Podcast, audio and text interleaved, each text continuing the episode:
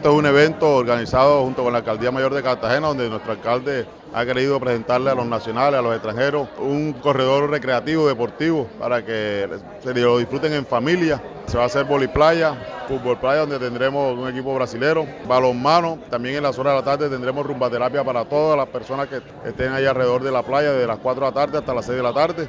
Y aparte de eso, ya para finalizando la Semana Santa, tendremos freestyle de motocross con el mejor de Colombia, Tatán Mejía.